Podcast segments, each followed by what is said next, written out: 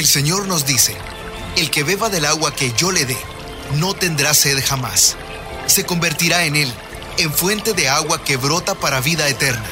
Y para conocer más de esa agua que nos da vida, Buenos días en el camino presenta El Cántaro, un segmento conducido por el padre José Román Flecha, doctor en teología moral, quien nos orienta sobre la verdad de nuestra fe. A continuación,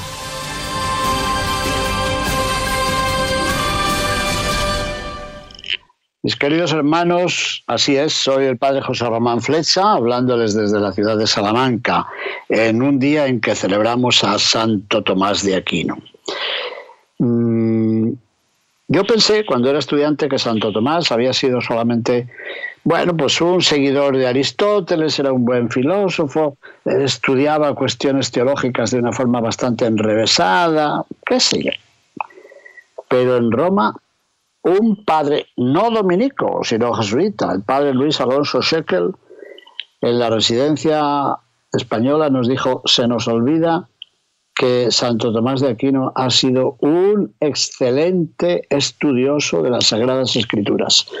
Y ahí me vino también una metanoia para mí, un cambio de idea sobre Santo Tomás. Un místico, un buen escriturista, un conocedor de la palabra de Dios. Así que a él le pedimos que nos ilumine hoy.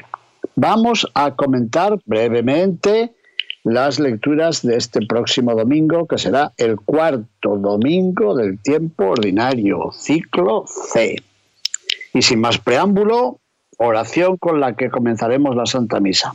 Brevísima, dos líneas apenas. Señor, concédenos amarte con todo el corazón y que nuestro amor se extienda también a todos los hombres. Por Jesucristo nuestro Señor. Amén. ¿A qué es fácil de recordar? Usted que dice, yo es que no sé orar, diga esto.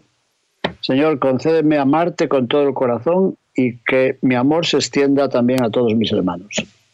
Fácil, ¿no? Línea vertical, línea horizontal. Concédeme amarte con todo el corazón y que ese amor ¡paf! se desborde y que llegue a todos mis hermanos. Pues así vamos a empezar la misa este domingo. Espero, mis hermanos, que cuando vayan a la Santa Misa el sábado en la tarde o el domingo, presten atención a esta primera oración de la misa y digan, ah, yo ya me la sabía. Señor, concédenos amarte con todo el corazón y que nuestro amor se extienda también a todos los hombres. Bueno, pues enriquecidos y pacificados con esa oración, escucharemos la primera lectura que dice así. Lectura del profeta Jeremías, del capítulo primero, por cierto.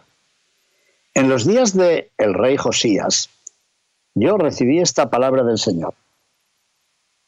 Antes de formarte en el vientre te escogí. Antes de que salieras del seno materno te consagré. Te nombré profeta de los gentiles, de los paganos. Tú Cíñete los lomos, ponte en pie y diles lo que yo te mando. Y no les tengas miedo, que si no, yo te meteré miedo a ti de ellos. Mira, yo te convierto hoy en plaza fuerte, en columna de hierro, en muralla de bronce, frente a todo el país, frente a los reyes y los príncipes de Judá frente a los sacerdotes y la gente del campo. Lucharán contra ti, pero no te podrán, porque yo estoy contigo para librarte. Oráculo del Señor. Palabra de Dios, te alabamos, Señor. ¿Qué les ha parecido esta primera lectura? Bueno, pues así elige Dios a quien quiere y constituye a un profeta con estas palabras de aliento se cierra el oráculo con el que el Señor constituye a Jeremías en profeta de los gentiles, de los paganos. Lucharán contra ti, pero no te podrán, porque yo estoy contigo para librarte. Bien sabe Jeremías que él ha sido elegido para transmitir fielmente, para transmitir fielmente a su pueblo lo que Dios ha dispuesto. Así que habrá de interpelar a los jefes del pueblo, pero también a las gentes del campo. Su misión no será fácil. Habrá de encontrar una fuerte oposición y una fuerte oposición por parte de todos, de los ricos y de los pobres, de los cercanos y los lejanos. Pero el Señor saldrá siempre en su defensa. Bueno, nadie acepta impunemente, tranquilamente, irresponsablemente la misión que Dios le confía. No. Es algo muy importante y muy serio.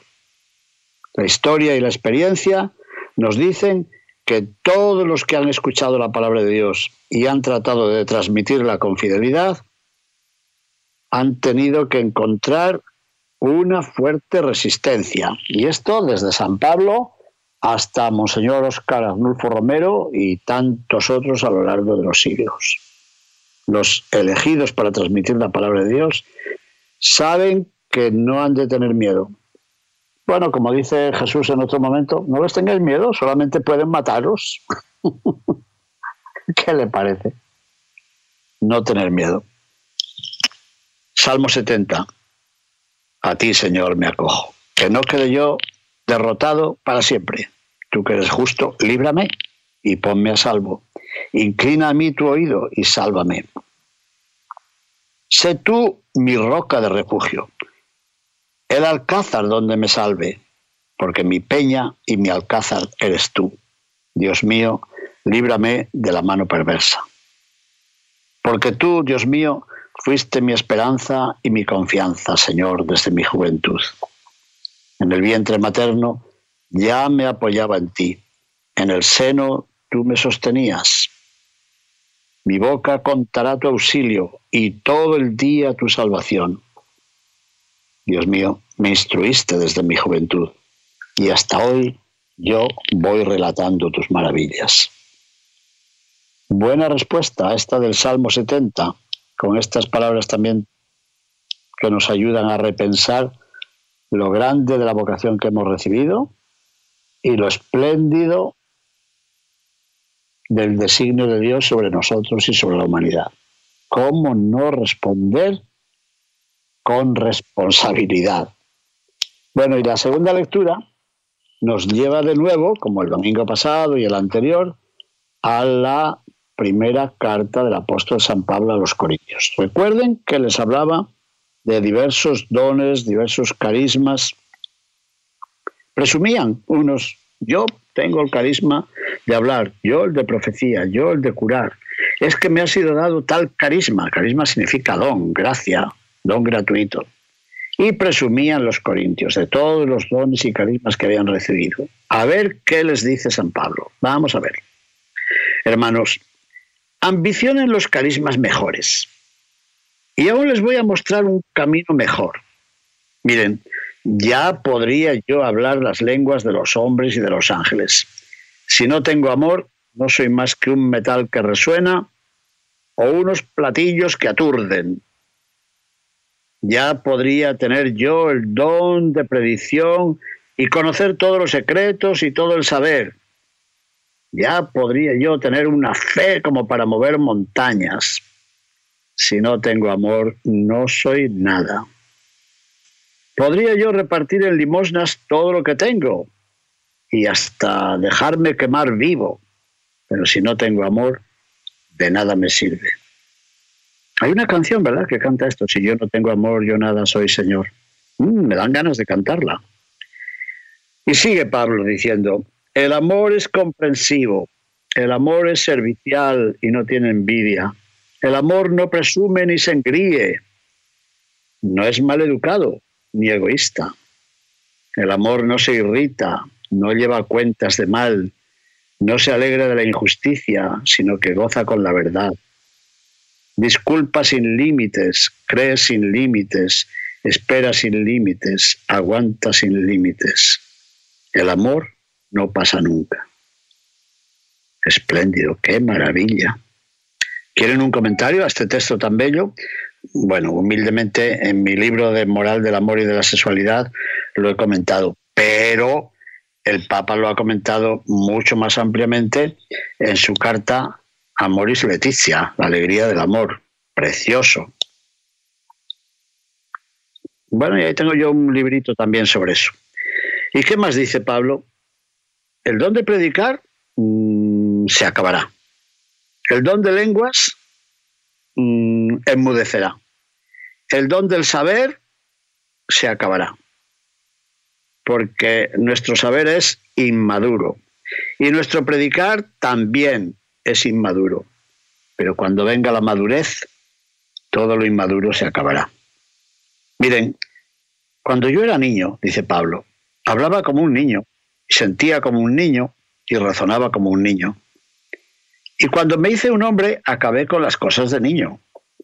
Bueno, pues ahora vemos como en un espejo de adivinar, pero un día veremos cara a cara.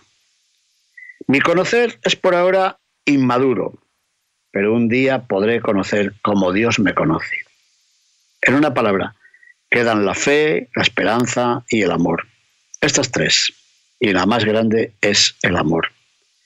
Estoy seguro que todos ustedes se conocen este texto de memoria. Conocemos el himno de la caridad y lo hemos leído y lo hemos cantado, le hemos puesto música, lo hemos representado, pero ¿lo hemos aceptado? ¿Hemos dejado que baje a nuestro corazón? ¿Estamos convencidos de que el amor es servicial, que no tiene envidia, que no presume, que no se engríe. ¿De verdad? Estamos convencidos que el amor disculpa siempre sin límites, cree en los demás sin límites, espera sin límites. ¿Cómo dice? El amor cree y el amor espera. Ah, pues están unidas aquí las tres virtudes teologales. Luego, no se puede creer sin esperanza, no se puede esperar sin fe, no se puede esperar sin amor, no se puede amar sin esperanza. Es que no sé cómo empezar y cómo terminar. Están unidas las tres virtudes, ¿verdad? Claro, si dices a un hijo tuyo, de ti no se puede esperar nada, es que no le amas bien. si le dices a una persona que dice que te ama, yo a ti no te creo, ni te he creído ni te creeré nunca. Pues ya le estás diciendo que no lo amas, ¿no? Disculpa sin límites, cree sin límites, espera sin límites, aguanta sin límites.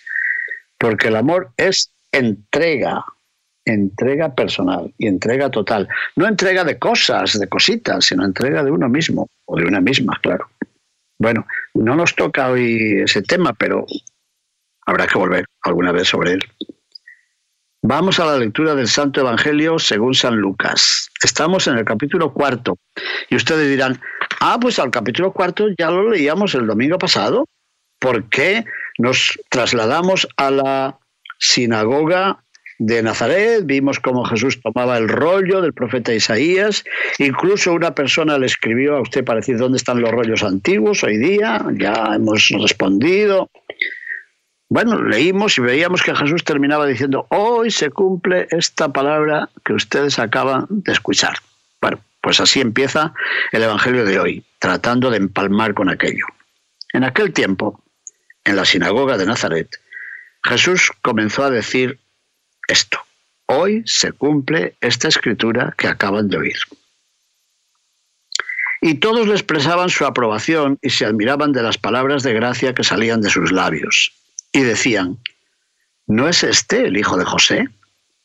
Y Jesús les dijo, sin duda me recitarán aquel refrán que dice, médico, cúrate a ti mismo.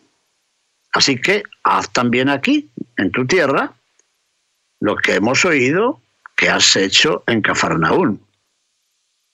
Y añadió Jesús, les aseguro que ningún profeta es bien mirado en su tierra. Les garantizo que en Israel había muchas viudas en tiempos de Elías, cuando estuvo cerrado el cielo durante tres años y seis meses, y hubo una gran hambre en todo el país. Sin embargo, a ninguna de ellas fue enviado Elías más que a una viuda de Sarepta, en el territorio de Sidón. Y muchos leprosos había en Israel en tiempos del profeta Eliseo. Sin embargo, ninguno de ellos fue curado más que Naamán, el sirio.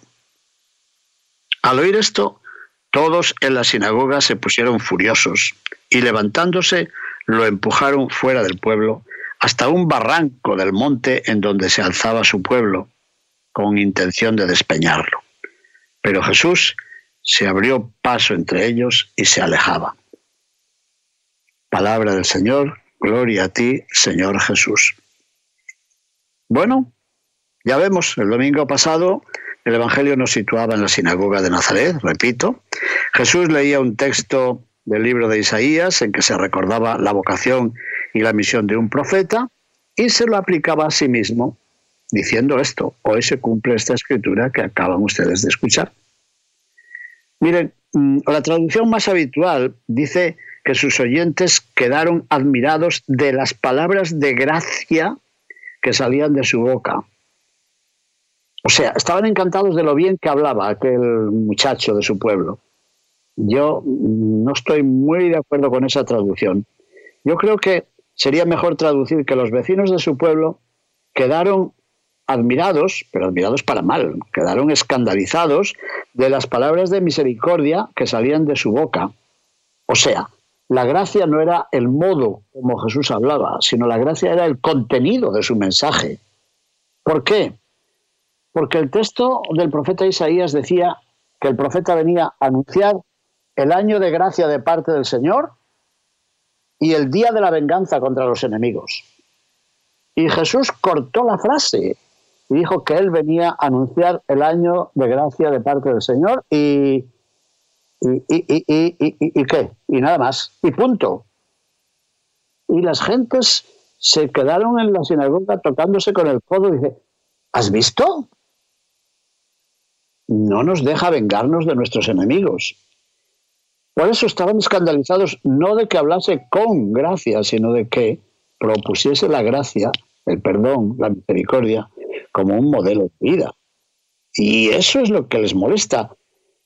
Les molesta que ya no pueden tener enemigos, fíjense, que tienen que tratar a los extranjeros como a los de casa. Ahora entiendo. Por eso Jesús pone dos ejemplos de extranjeros. La viuda de Sarepta y Naamán, el, el jefe de los ejércitos de Siria. Y los dos fueron cuidados y atendidos por dos profetas de aquellas tierras del norte, Elías y Eliseo. Y Jesús, mm, en cierto modo, se compara con ellos. Si Elías y Eliseo atendieron a los paganos sin vengarse de ellos, extendiendo la gracia y la misericordia de Dios también a los paganos, déjenme que yo corte las palabras del texto de Isaías para decir que ya no tenemos que tener enemigos, que ya no tenemos que mirar a los extranjeros con racismo, con discriminación. Es decir, que tenemos que creer en un Dios universal, que acepte a todos con independencia de su raza y del color de sus ojos. Y esto no les gustó nada a los oyentes de Jesús. Me permiten que diga, y esto no le gusta nada a nuestra gente cuando lo explicamos. Tampoco hoy. Jesús se atribuía el mandato de proclamar el año de gracia de parte de Dios y omitía las palabras del libro que proponían una venganza contra los enemigos. Jesús anunciaba, por tanto, a un Dios compasivo y misericordioso con todos. Y ellos querían que hiciese allí milagros como en Cafarnaún. ¿Por qué nosotros vamos a ser menos que los de Cafarnaún? Dicen que en Cafarnaún haces milagros, pues aquí también, haz milagros aquí para que podamos hacer un santuario y vender recuerdos y que vengan los turistas aquí. Perdón, perdón, esto lo añado yo. Pero así somos, ¿eh? Así que Jesús les recordaba que esa había sido la actitud de los grandes profetas de otro tiempo. Elías había socorrido a una viuda de Sarepta, cuyo nombre no conocemos, y Eliseo había curado a un militar leproso procedente de Damasco, cuyo nombre sí conocemos. Naamán. Y ambos, Elías y Eliseo, manifestaban, por tanto, la misericordia de Dios con los extranjeros, con los de fuera. Pero los vecinos de Jesús no estaban preparados para aceptar ese mensaje. Tenían un nacionalismo demasiado aldeano, Querían un Dios para ellos solos, solitos. No estaban dispuestos a renunciar a la venganza contra los paganos. No podían creer en la misericordia universal de Dios. Eso es. Y además, como creían conocerlo bien, este Jesús, pero si se ha criado aquí, si ha trabajado en mi casa, pero ¿cómo? Si no ha ido a ninguna universidad, pero ¿cómo dice esto? Claro, claro. Creían conocer bien a Jesús. Como pasa, nos pasa a muchos de nosotros. ¿Qué les dijo Jesús?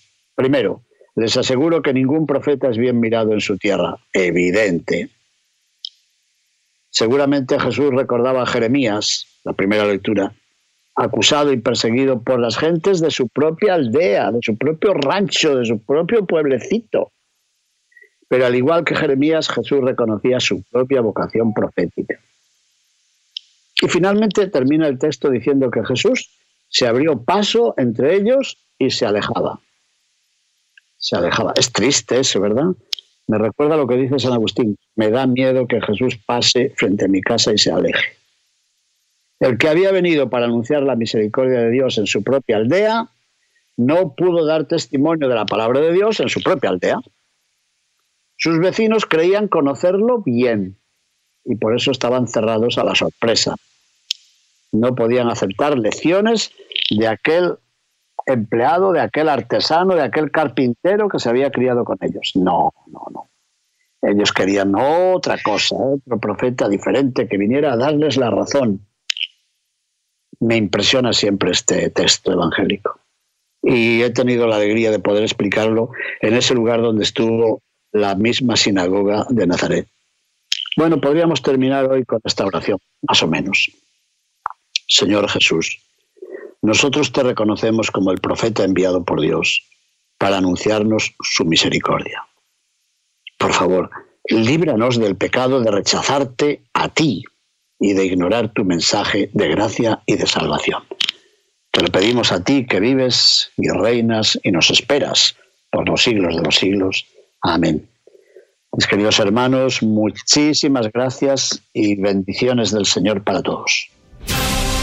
Buenos días en el camino presentó El Cántaro con el Padre José Román Flecha. Esperamos que hayas disfrutado de este mensaje producido por El Sembrador. Si resides en Los Ángeles y a sus alrededores, recuerda que puedes ver la programación de ESNE las 24 horas al día a través de la señal abierta digital en canal 56.2 y por la radio. También nos puedes escuchar y ver por medio de la aplicación ESNE en tu celular. Búscanos en las redes sociales y en nuestro canal de YouTube como Noel Díaz ESNE. No te pierdas la gran variedad de mensajes y artículos religiosos para el crecimiento de tu vida espiritual. El número de nuestras oficinas es el 773-777-7773 y puedes visitarnos por internet a elsembrador.org. El Sembrador Nueva Evangelización Gracias por ser parte de esta gran familia.